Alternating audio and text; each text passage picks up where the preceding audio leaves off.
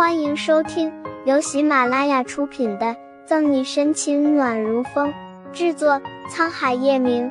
欢迎订阅收听。第三百二十章，为什么要下如此狠手？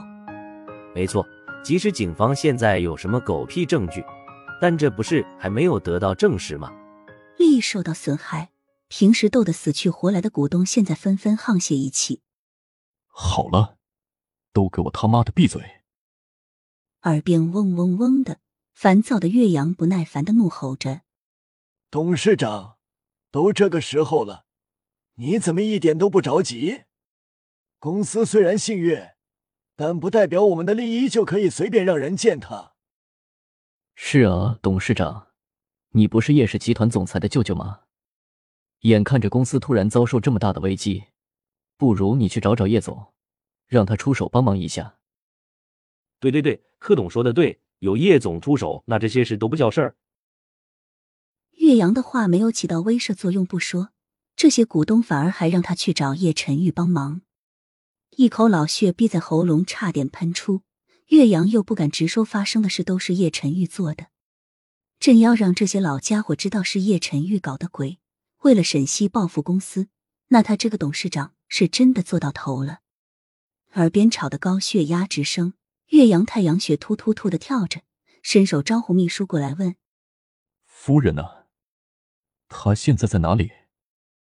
事情闹到这个地步，叶晨玉不顾情分对岳氏如此，岳阳大致能猜到缘由。在赵云云的事过后，岳阳就叮咛过陈静，说女儿死了就已经死了，他再敢找沈西的麻烦，保不齐叶晨玉真的会对岳氏出手。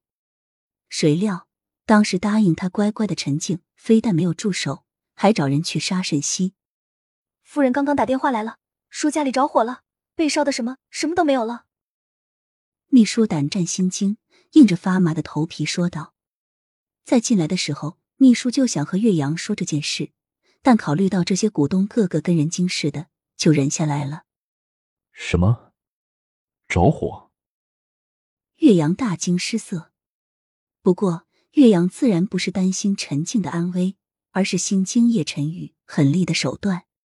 他以为叶晨玉至少可以念在岳玄的面子上，给岳家留一条活路。备车，我要去叶氏集团一趟。浑身无力，岳阳拿起西装，丢下喋喋不休的股东就走人。叶总，岳董事长来了，可否要见？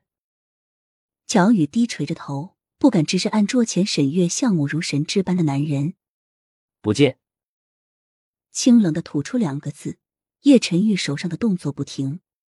这个时候，岳阳来干什么？叶晨玉心里很清楚。有胆量感动他的人，就得有本事承受他的怒火。是。和自己预料的差不多。乔宇应了一声就走。叶晨玉刚打开门。一声厉喝，震得乔宇耳朵嗡嗡作响。太太太，你来了！待看清来人，乔宇愣住，没有理会乔宇。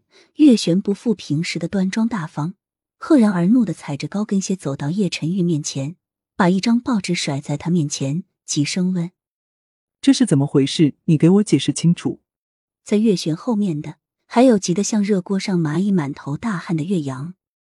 眼看着母子大战一触即发，乔雨玉上前给月璇解释，但被叶晨玉断眼神制止住，默默退下。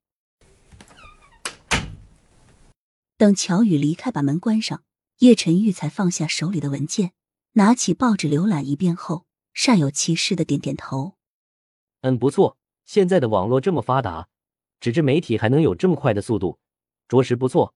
我会让乔宇跟进收购一事。”叶晨玉，你。对叶晨玉不温不火的态度，岳玄气的拍桌子：“岳家是你外家，你为什么要下如此狠手？非置于死地不可。”谢远扬的事，岳玄还不知道。是啊，陈玉，我们都是一家人，有什么事不好好说，非得像这样吗？岳阳一副长辈的样子，打着亲情牌。一家人。叶晨玉痴痴一笑。站起身，走到落地窗前，望着下着淅沥沥小雨的外面，那又如何？本集结束了，不要走开，精彩马上回来。